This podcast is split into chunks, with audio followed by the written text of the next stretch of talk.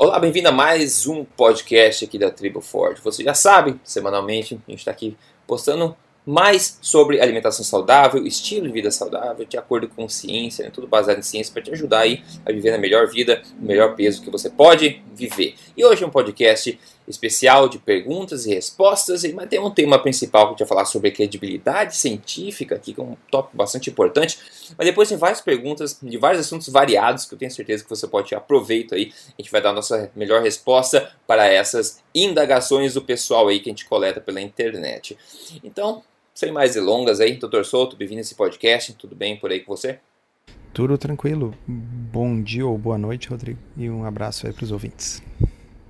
Um abraço a todo mundo. É isso aí, olha só, vou começar direto então com a corrupção científica aqui.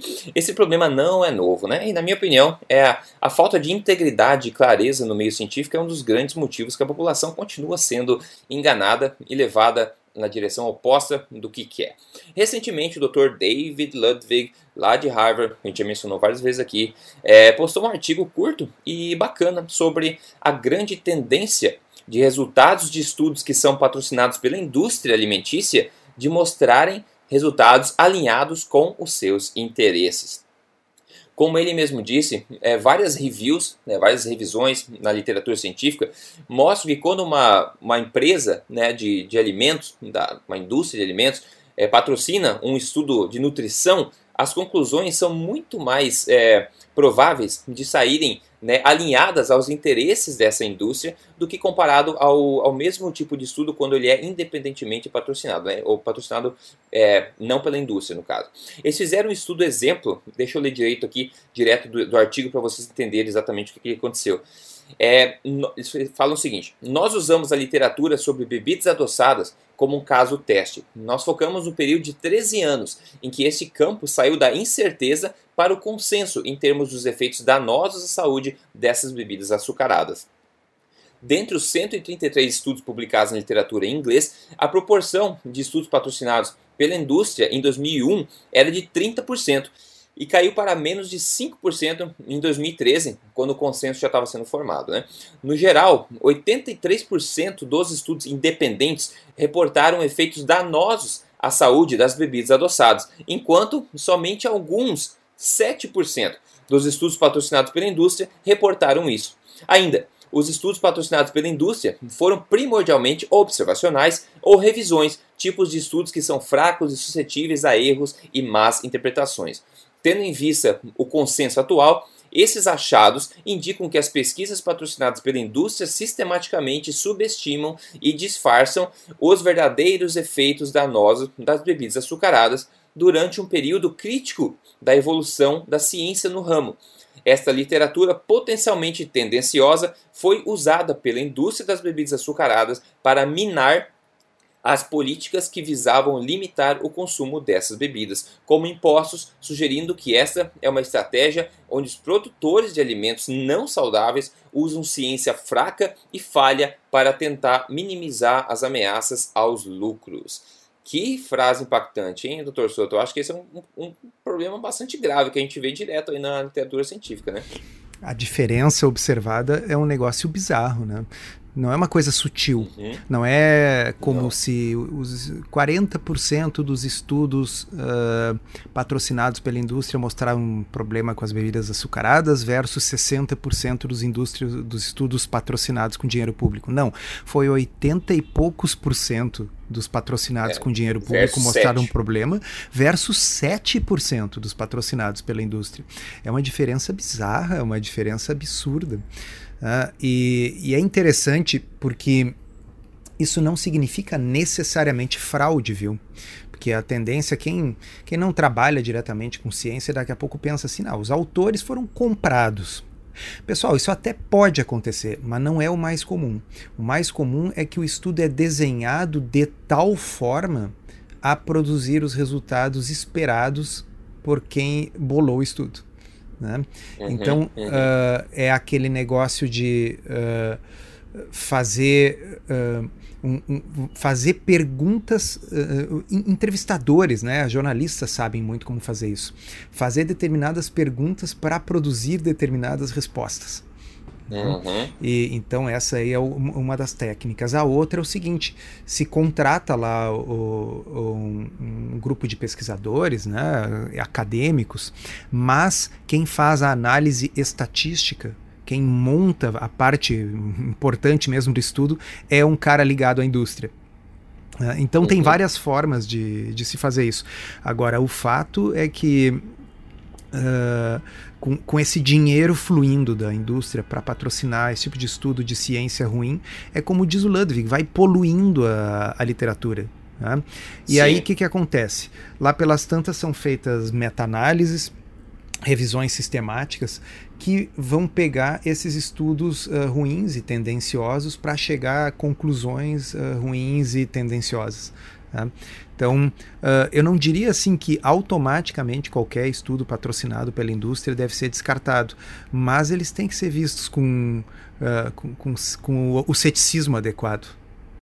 É, é, a gente falou recentemente sobre um estudo que saiu aí no Brasil sobre. No Brasil não, repercutiu no Brasil também sobre o macarrão, né? Sendo que o macarrão, alinhado a uma dieta saudável, não promove o ganho de peso, né? Esse é um artifício aí é, científico, que não deveria ser científico na verdade, que poderia ser usado mesmo aqui das bebidas adoçadas, né? Refrigerantes é, alinhados a uma dieta saudável é, não promove a perda de peso comparado com refrigerantes com uma dieta que não é saudável. né? Esse tipo de, de conclusão pode ser um exemplo de interferência. Né? É, uh, o grande uh, viés que a indústria uh, adotou no que diz respeito às bebidas com açúcar foi a ideia de que as calorias são todas iguais, de que é, o que importa é quanto exercício você faz. Tá? e, e vocês vão lembrar que uh, e isso não é uma coisa por acaso, tá? Houve um lobby violento, isso está bem documentado, mas bem documentado, tá? de que o lobby fez a Michelle Obama mudar uh, o programa original dela para botar a ênfase em movimento. Tá? Qual é o nome do programa que a Michelle Obama tinha? Era Let's Move. Tá? Vamos nos mover. A ideia de que o problema da obesidade infantil era que as crianças ficavam muito paradas, jogando videogame, não brincavam, não faziam esporte. Tá? E na realidade, o objetivo claro e, e uh, declarado, e isso é sabido, está documentado, tem documentos dos lobistas, isso é público. O objetivo é: vamos tirar a ênfase do elefante na sala que é os carboidratos refinados e em particular o açúcar. E vamos dizer que o problema é que é todo mundo preguiçoso e joga videogame demais. É. Tá? Uhum. E a Coca-Cola é. tinha uma instituição tá? chamada. Uh, é, eu acho uh, que eles têm ainda, não tem? Não, agora o troço um foi site. fechado porque foi, ah. saiu no New York Times e virou um escândalo, virou um grande ah, escândalo. Ah, que bom. A gente já falou disso fechado. antes, eu acho. Nós uhum. já falamos sobre isso, era o Energy Balance uh, Foundation a Fundação é, para o Balanço uh, Calórico, tá é, certo? Quer dizer, uma instituição cujo objetivo era dar fundos de pesquisa a qualquer um que quisesse provar que só importa quantas calorias entram e quantas saem. Porque essa é a grande mensagem que favorece a indústria. Quer dizer, o problema não é uh, que o biscoito recheado é cheio de carboidrato refinado, açúcar e gordura trans. O problema são as calorias. Coma menos biscoito recheado, faça mais exercício que você poderá incluir biscoito recheado dentro do seu estilo de vida saudável. Uhum, sabe? Uhum. Uh, dois, três anos atrás tinha outdoor da Coca-Cola que mostrava uh, uh, mulheres bonitas, homens bonitos fazendo atividade esportiva, enfim, andando de skate, surfando, sei lá, e dizia ali que uma Coca-Cola correspondia a 30 minutos daquela atividade física. Uhum. Uhum. Né? Então, você pode tomar a sua Coca-Cola com açúcar, desde que você uh, ande tanto de skate como esse cara do outdoor. Tá ficando gordinho, tá ficando diabético, o problema não é a Coca-Cola, é a falta do skate. exato. então, assim, isso não é por acaso, pessoal. Isso foi uma coisa orquestrada. Era, era uma fundação para o estudo do balanço calórico, patrocinado pela Coca-Cola. Uhum.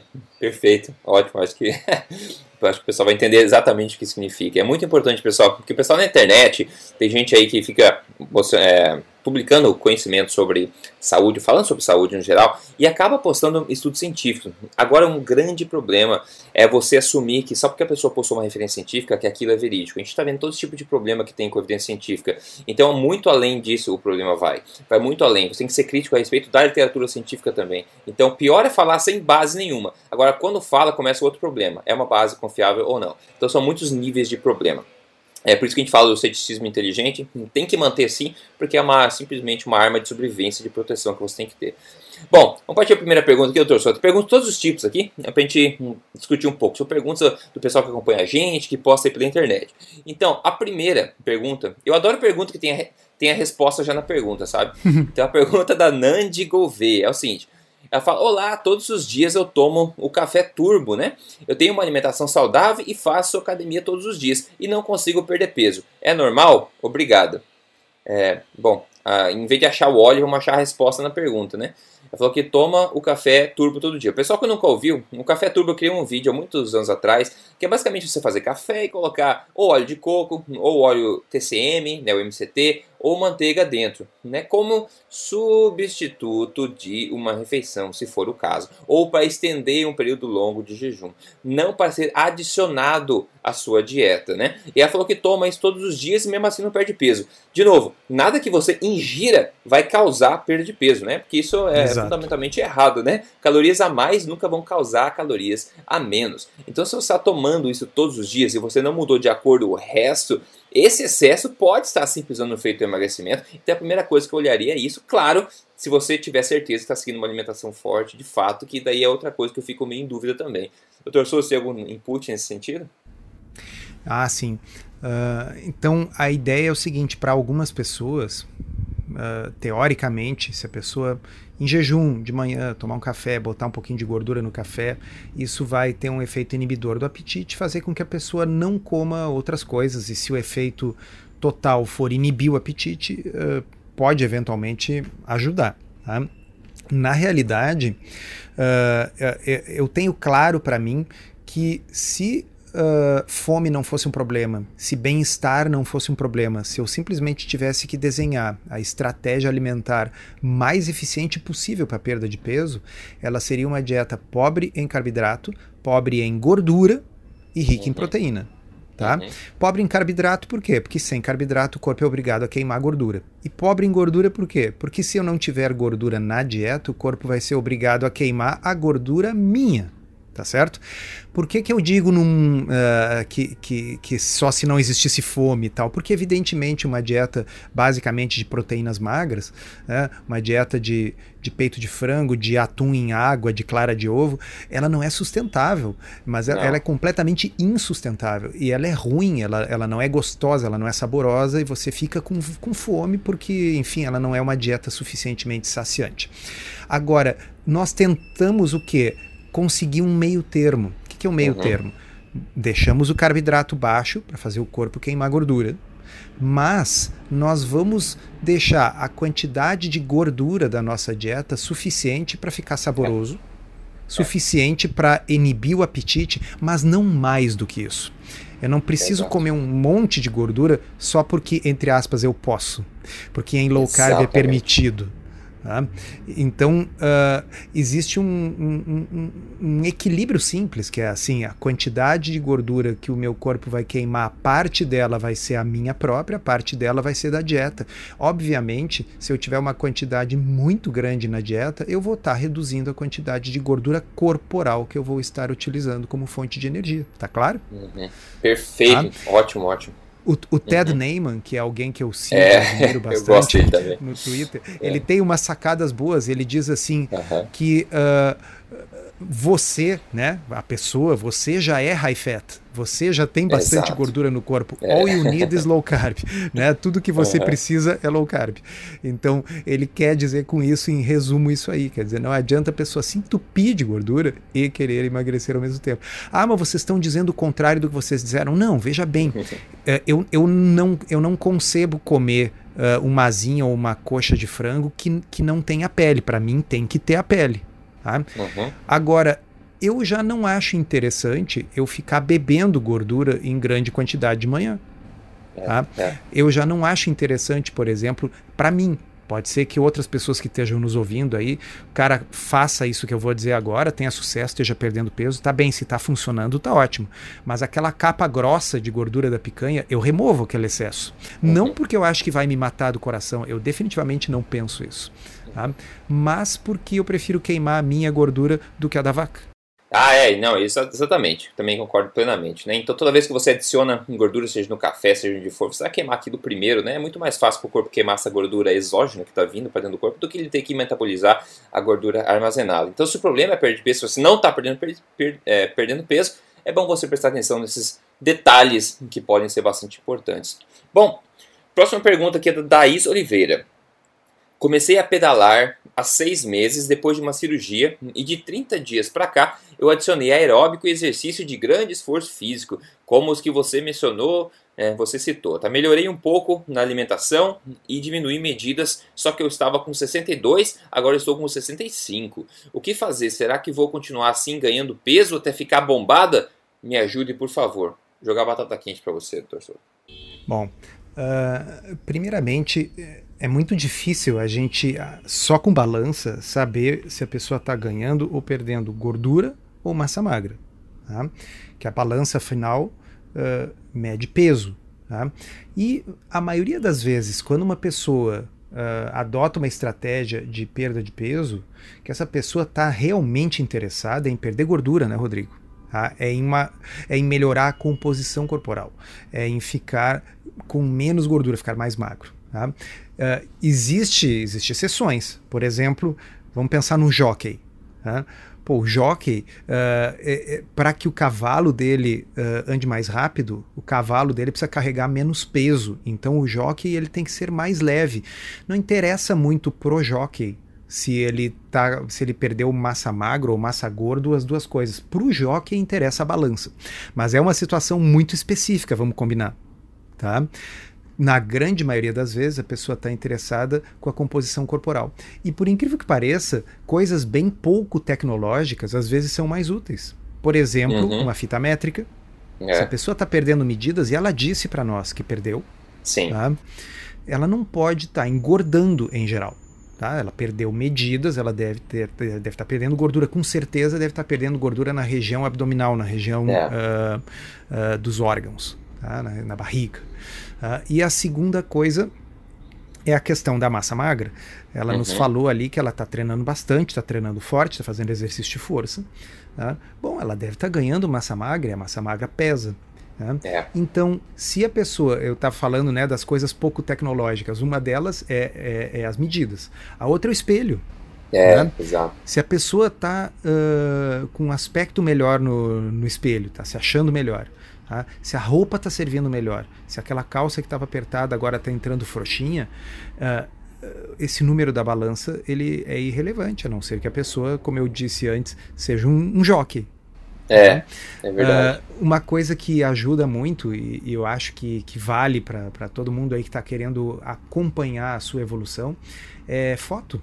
Né? É, Pare certeza. na frente de um espelho, né? bata uma foto, uma, uma, uma selfie, na frente no espelho, só com a roupa de baixo, uma foto só para si, não precisa ficar mostrando para ninguém. Tá? E repita isso uma vez por mês. Tá? Tentando manter a, a, a, câmera na mesma distância, na mesma altura, para que seja comparável, né, de frente e de lado. E isso aí vale muito mais do que muita bioimpedância ou qualquer outro método mais tecnológico. Porque afinal, uh, o objetivo da pessoa quando embarcou numa mudança de estilo de vida não era, uh, vamos dizer, ter mais saúde. Bom, mais saúde a gente vai ver no bem-estar que ela está sentindo e vai ver nos seus exames, talvez. Tá? É. E é outro objetivo objetivo é estético. Bom, se o objetivo é estético, a balança ela elogia você quando você pisa nela? É, é exato. Ah, o objetivo Algumas devem fazer isso, mas. é, mas provavelmente vai estar tá mentindo. É. então é melhor você se olhar no espelho, ver a foto, ver como a roupa serve. Pela descrição que ela nos colocou, a impressão que me dá é que ela provavelmente perdeu gordura e ganhou massa magra, por isso o peso até aumentou um pouquinho, mas ela está com menos medidas. É, não, perfeito. A outra preocupação dela é se ela vai continuar ganhando massa até ficar bombada, né? E aqui é aquela questão, né? Mulher, você pode ficar com comprometimento do Arnold Schwarzenegger na academia, todo dia fazer um pesadíssimo, suar, devotar sua vida a isso. Naturalmente, você vai ter muita dificuldade em ficar bombada. É muito pouco provável que você fique. E até fisiculturistas, mulheres, né, sabem o quanto de esforço elas precisam para ter uma physique um pouco bombada, digamos digamos assim, naturalmente. Até porque elas não conseguem muitas vezes. Tem que ter é, usar suplementos um pouco menos ortodoxos para chegar nesse nível. Então, mulher, no geral, você não precisa ter essa preocupação de ficar bombada. É muito difícil que você passe esse ponto. Você pode ficar atlética com um corpo que você goste com muito esforço. Agora, ficar bombada vai ser muito difícil. Porque muita gente acaba achando que é sedentário começa a exercitar, ganhou peso muscular, acho que a tendência de crescimento muscular vai continuar. Não, não vai. Não vai, né? E vai se adaptar de acordo com o seu potencial genético, né? É, com certeza. Uh, não, é, não é assim conseguir sem querer aquilo é, que outros exato. querem e não conseguem. Né? Então não é uhum. bem assim que funciona. Exatamente. Bom, para quebrar o gelo aqui, caso sucesso do dia, Marcos perdeu menos 5,2 quilos. Ele mandou uma foto lá no fórum, né, faz parte do código emagrecer de vez. Foi bem objetivo nos detalhes deles lá. Ele emagreceu 5,2 em apenas 3 semanas, que faz parte do desafio 30 dias do código emagrecer de vez, que é a primeira fase. Então, antes de acabar os 30 dias, eu já quis postar aí a foto antes e depois dele dando sorrindo aqui que perdeu 5,2 quilos. Que bem legal, bem, muito legal. Se você tem interesse em aplicar alimentação forte para emagrecimento, fazer parte do fórum do Código Emagrecer de Vez, é só você entrar em código emagrecerdevez.com.br e ver lá com seus próprios olhos como é que esse programa pode ajudar a chegar nos seus objetivos de boa forma e também saúde, muito importante. Maravilha. Próxima pergunta aqui, olha só, ela vem da Nath, Nath Anjos. Eu estou fazendo jejum intermitente, eu não tomo café da manhã, só almoço e janto bem pouco, mas não consigo ficar sem o cafezinho preto. Eu amo demais e eu tomo café com açúcar. Isso vai prejudicar meu emagrecimento? Eu não consumo açúcar em nada senão no café. Mesmo assim, por favor, me responda. Amo seus vídeos. Doutor Souto, o que, que, você acha? Pois é. Um, a gente não gosta de açúcar aqui. Vamos começar por esse a gente gosta isso. do sabor, a gente só não come. É, isso aí. A é. gente não gosta do que ele produz no corpo da gente. É. Ah, um, quantos cafezinhos será que ela toma, né? Ela pois não deixa é. claro. Né? E se for vários, porque uh, ele é docinho, ele é um copinho pequeno, a pessoa toma um, toma dois, toma quatro. Tá? E daqui a pouco, se ela pudesse visualizar o açúcar, só o açúcar, sem o café, ela viria que está tomando uma quantidade significativa de açúcar. Mas pode ser que ela esteja nos dizendo que ela toma um cafezinho. Né? Bom, se ela toma um cafezinho com açúcar, talvez a quantidade de açúcar realmente seja pouco relevante. Né? Mas uh, eu, eu me questiono: será que esse açúcar não é um gatilho para comer outras coisas? Será que esse açúcar não desencadeia fome e mesmo que o que ela vai comer depois não tenha açúcar, ela não acaba comendo mais porque ela teve um pico de insulina, ela teve um pico de glicemia que ela não precisava ter tido. Né? Uh, como, como se diz assim, será que isso não é a porta de entrada para drogas mais fortes? uh, então, uh, eu, eu, acho que é um negócio que eh, eu vou colocar para ela da, de outra forma. Tá? A gente não sabe, a gente não tem como perguntar para ela se ela, por exemplo, bebe cerveja, ou, ou se bebia cerveja, ou se ela bebe vinho, se bebe vinho seco, se bebe um vinho tinto seco, se bebe um espumante brute, mas normalmente a maioria das pessoas vai ter algum destes hábitos que são coisas que não são adoçadas. Uhum. Né? Então a pessoa que bebe uma cerveja, a primeira vez que experimentou, provavelmente não gostou, porque não é doce, é amarga. Né? E no entanto, essa pessoa uh, treinou o seu paladar. Né? Uma pessoa que bebe um, um, um Cabernet Sauvignon seco, fino, Uhum. Uh, aquilo ali é, tem taninos, tá certo? É, é, é, uma bebida seca, uma bebida amarga. E a primeira vez que a pessoa bebeu, ela não gostou. Mas uhum. qualquer um sabe que uh, um vinho seco vai ser um vinho de uma qualidade superior a um vinho adoçado com açúcar. Né? Uh, eu não sou um conhecedor de café, assim, especialista, longe de mim, mas Uh, hoje em dia, se eu for tomar um café adoçado, eu não consigo, eu acho ruim, porque eu acostumei a beber café sem açúcar, mas esse acostumar foi uma coisa uh, de vontade, tá certo? Em determinado momento eu me forcei a beber o café não adoçado e confesso que por umas duas semanas eu não gostei. Sim. Sim. Tá? Então, assim, eu tenho certeza que ela que nos perguntou já teve alguma dessas experiências na vida, de ter é. forçado um pouquinho até aprender a desenvolver um paladar para aquilo. E a minha sugestão é que faça o mesmo com o café.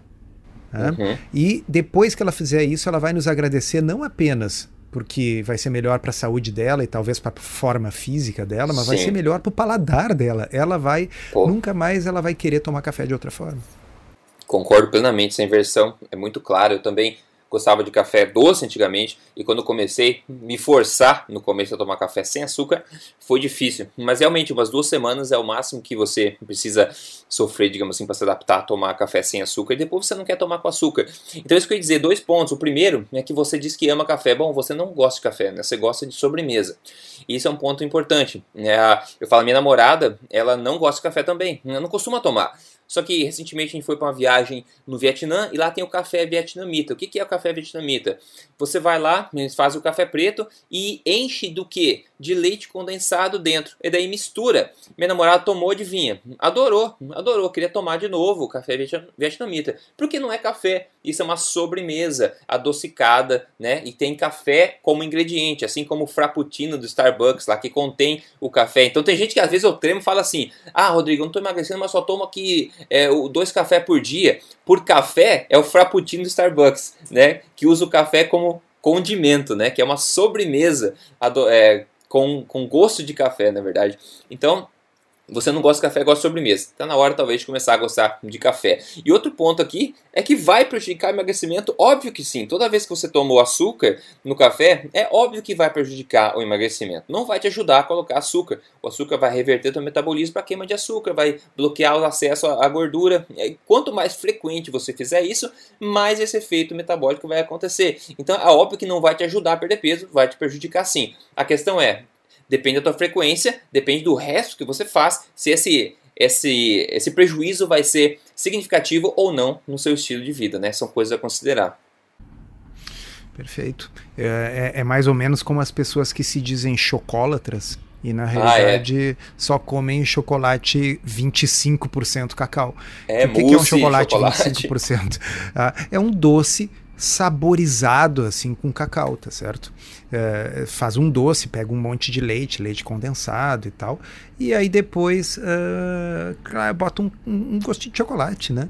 Então, uh, isso não é chocolate, isso é doçólatra, isso é pessoa viciada em açúcar. E a melhor coisa a fazer com vício não é alimentar o vício, é eliminar o vício, né? Perfeito. Exatamente. Então vamos acabar com o alto astral aqui com a pergunta da Aline Fraga. Olha só, vou jogar para você, Arthur Souto. Ela fala: Eu trabalho com doces, eu tenho uma loja de bolos e doces, eu sou culinária, é, não sei mais o que fazer. Tem alguma coisa para me ajudar? Na loja, quem faz todas as gordices sou eu. E o engraçado é que ela postou esse comentário num vídeo que eu fiz no YouTube sobre 12 dicas para destruir o vício por doces. Olha só que coisa, que situação, doutor Souto. Que dica a gente pode dar para a Aline? Eu tenho uma dica para ela. Eu tenho uma dica para ela que acho que vai mudar a vida dela. ela pode começar a abrir uh, o, a, o, seu cardápio de opções uh, para um cardápio também oferecendo doces low carb. É, tá? é, é um negócio que está na moda, que está crescendo. Tá? As pessoas que vêm consultar, que consultam os nutricionistas low carb, sempre perguntam: olha, onde é que eu posso conseguir uma torta low carb, um docinho low carb para quando eu tiver vontade? Às vezes as mulheres dizem assim: olha, tem períodos do mês que eu assim preciso de um doce. Né? E aí tem aquele doce low carb que vai permitir o que? Que a pessoa faça uma redução de danos. Tá? Uhum. Então eu acho que pode ser bom para ela do ponto de vista de ter alternativas nos quais ela não se desvie tanto da dieta, mas pode ser bom para ela como uma alternativa de negócio. Tá? Uhum, Porque é. algumas das pessoas que fabricam doces low carb e vendem, fazem isso em casa, na cozinha de casa. É. Poxa vida, ela tem uma cozinha industrial, tá certo?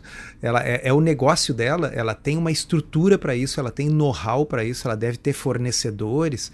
Né?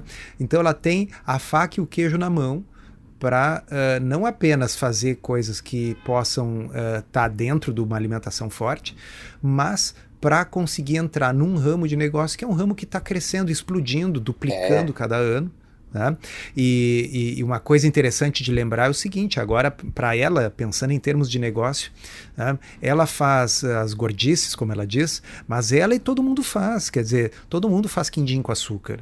Todo é. mundo faz bolo uh, de, de, chocolate com farinha de trigo e Nescau. Tá? Ela pode fazer algo que os outros não fazem e vender por um preço premium. Uhum. É. Tá? Uh, eu não tenho dúvida que um pão low carb custa três ou quatro vezes mais caro do que um pão normal. Ah, pelo menos se a pessoa comprar pronto. Se você aí que está nos ouvindo não tem dinheiro, não tem problema. Primeiro, ninguém precisa comer pão, que isso é bobagem. Exatamente. Tá? E segundo, tá? se a pessoa quiser, pode muito bem entrar na Tribo Forte e aprender a fazer um pão low carb e fazer em casa.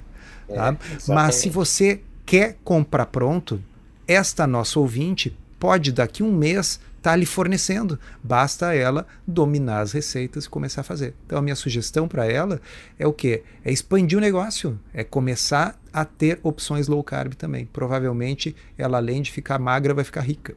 É, a rica é magra aqui, não é só. Pediu dica nutricional, recebeu dica de negócio, é assim, ó.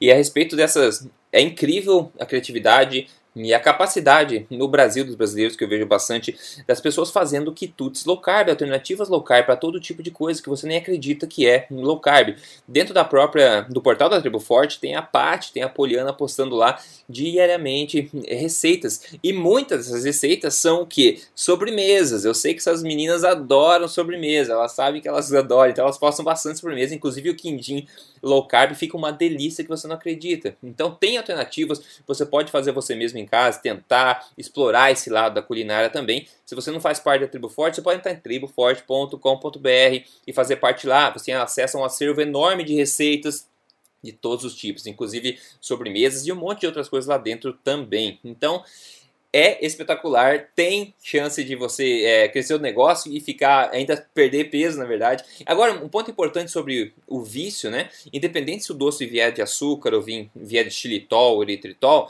é lembrar, se você quer se livrar do vício, é, é assim, razoável você pensar que você diminuir a frequência com que você sente o gosto doce vai te ajudar a chegar nesse, nesse, nesse objetivo. Ao você começar a fazer low carb esses doces, você vai minimizar o impacto que você tem no teu corpo, mas não necessariamente minimizar o impacto psicológico dessa retroalimentação aí do gosto doce, né? Então depende do teu objetivo primário. Esse pode ser uma primeira etapa para depois você diminuir a frequência também, né? Mas com certeza, é, eu acho que é um, ótimo caminho desse mesmo que você sugeriu, Dr. Souto, de entrar nesse mundo low carb, ela ela pode ficar, como você disse, rica e magra ao mesmo tempo, né? É isso aí. Muito bom. Maravilha, pessoal. Com isso a gente vai fechando esse podcast. Espero que tenha sido útil para você. Se você gosta desse tipo de pergunta e resposta, deixe nos comentários. A gente sempre tenta, tenta fazer um pouco mais do que o pessoal curte aí, né? Deixar mais variado, bem variado aqui nosso conteúdo semanal para você. No mais é isso. Obrigado pela tua atenção. A gente se fala com certeza na próxima semana. Obrigado, Dr. Souto. Até lá. Obrigado, um abraço, até lá.